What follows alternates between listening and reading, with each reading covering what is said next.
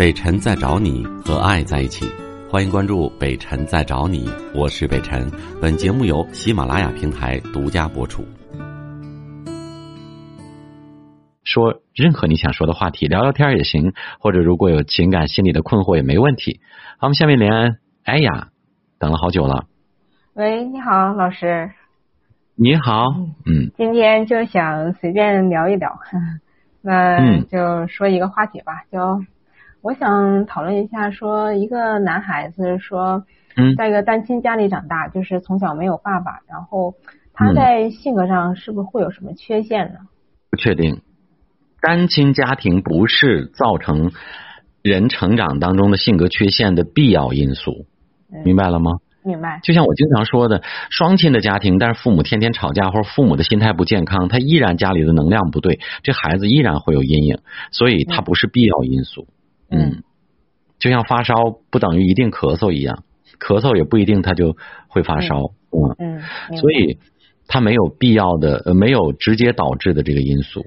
而真正的真正的孩子心里有嗯问题或者残缺的话，在于他所处的环境的这个能量，而不在于这个环境的形式，明白了吗？我的意思吗？明白。嗯，就像在一个特别富富裕的家庭当中，如果家庭教育不好，这孩子还也可能很抠，或者说很小气。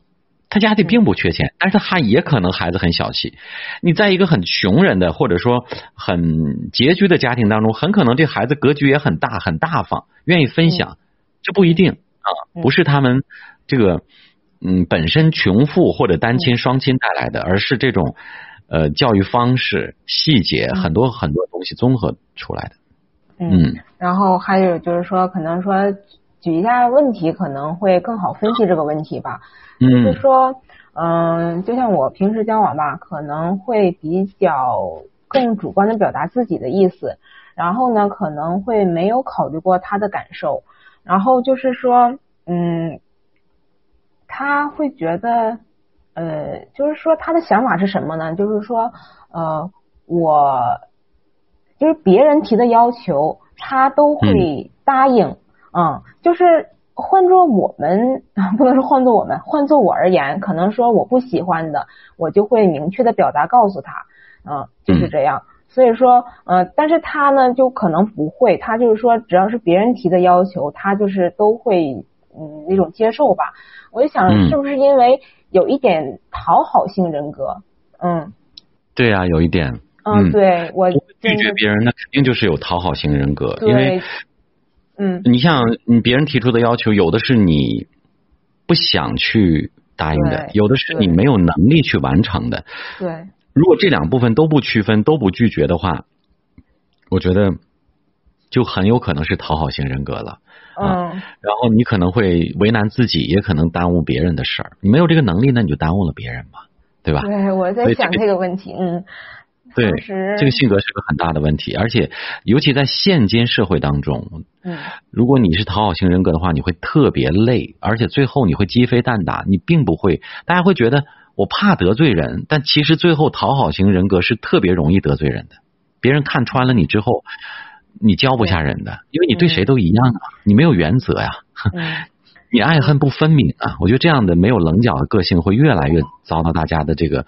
呃，会把你甩出圈的，嗯，当不了好人。怎么说呢？他现在也管管一些事儿吧，可以说也还发展的还挺不错的，嗯，但是就是我觉得可能就是那种假成熟，就是因为从小就没有爸爸，然后就是可能对，就是我觉得是有一点，所以说他比正常人可能会更敏感一些，嗯嗯嗯，对，然后。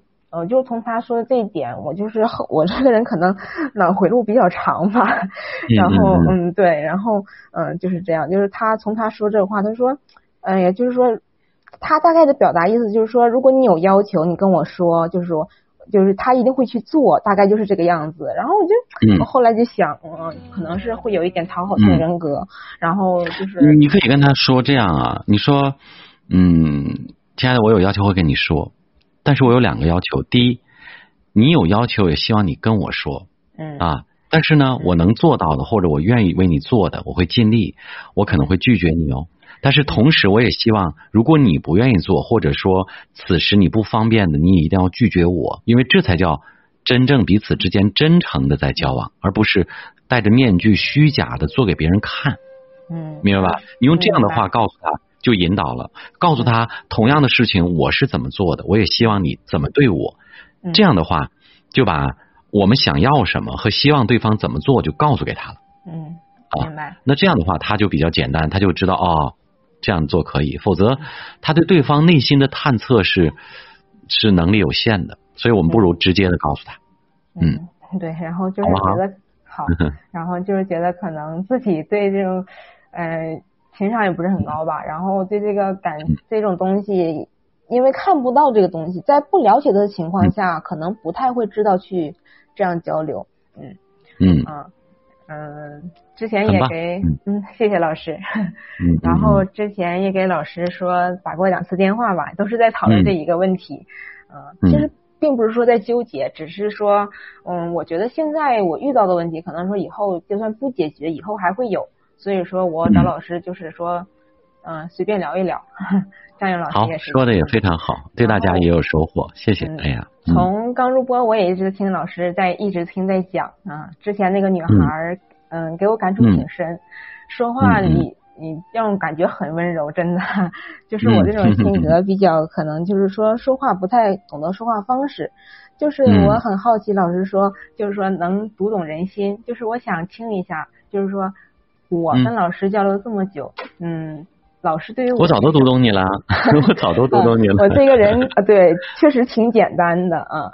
嗯嗯，你是一个嗯，其实你跟刚才我说的那个男生是刚好相反的。呃，他是非常细腻的。你在女孩子当中属于其实不那么计较的、粗枝大叶的啊，很多细节其实你没没那么关注，所以经常会出现别人一说什么哦。就是有点后知后觉，像你说反射弧比较长，是吗？会那样吗？确实。对，对你一定会经常问，是吗？真的吗？对吧？这可能是你经常会提到的口头禅，就是你不会在当下或者预判一些事情，你可能在发生了之后才会感觉到啊，就也就是比较粗线条。我觉得不是坏事儿，也不能说你就情商低啊。这样的人很多事情不会往心里去，呃，你也没有经常性的去。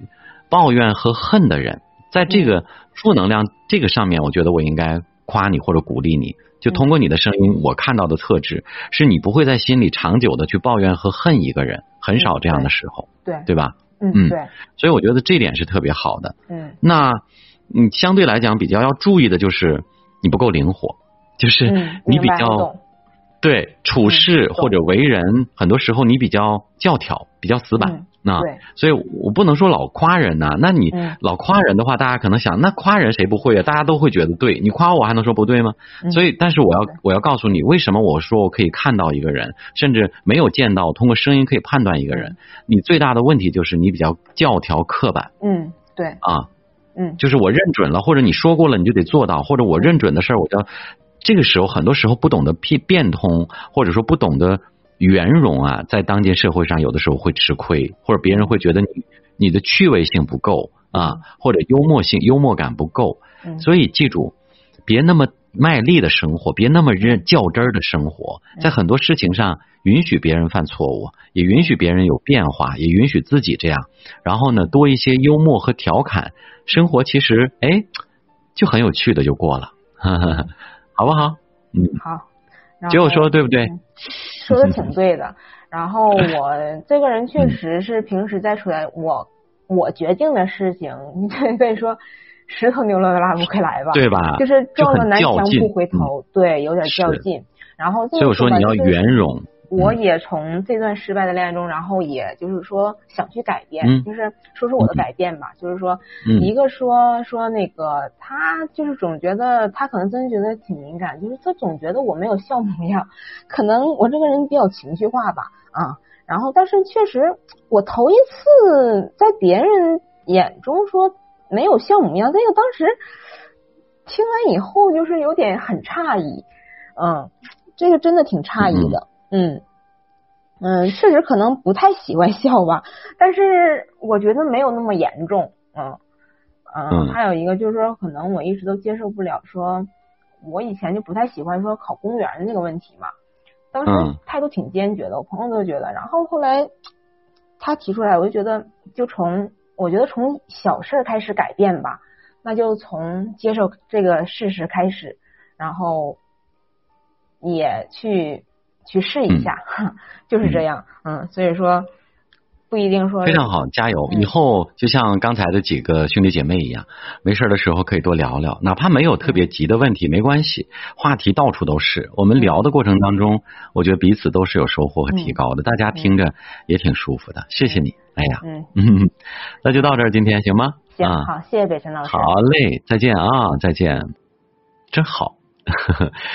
我你们满意吗？我很满意，我对他很满意，对自己也很满意，对今天的节目也很满意。北辰在找你的样子就应该是这样。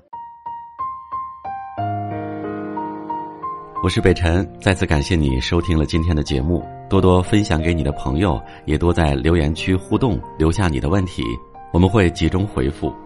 祝你幸福。